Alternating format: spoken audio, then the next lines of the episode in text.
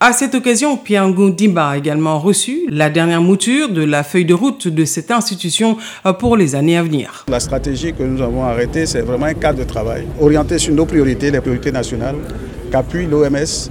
Et à côté de l'OMS, c'est l'ensemble des partenaires qui, appuient le système de santé.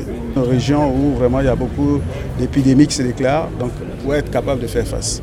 Un vibrant hommage a été rendu au docteur Jean-Marie Yameogo Vianney Maurice, représentant résident de l'Organisation mondiale de la santé en Côte d'Ivoire, sur le départ pour sa grande contribution sur la santé publique en Côte d'Ivoire pendant six ans. Que tout le monde s'engage. D'abord les communautés, les familles, les ménages, les politiques et à tous les niveaux, on puisse se dire que la santé me concerne avant que ça ne soit l'affaire du ministère de la Santé seul.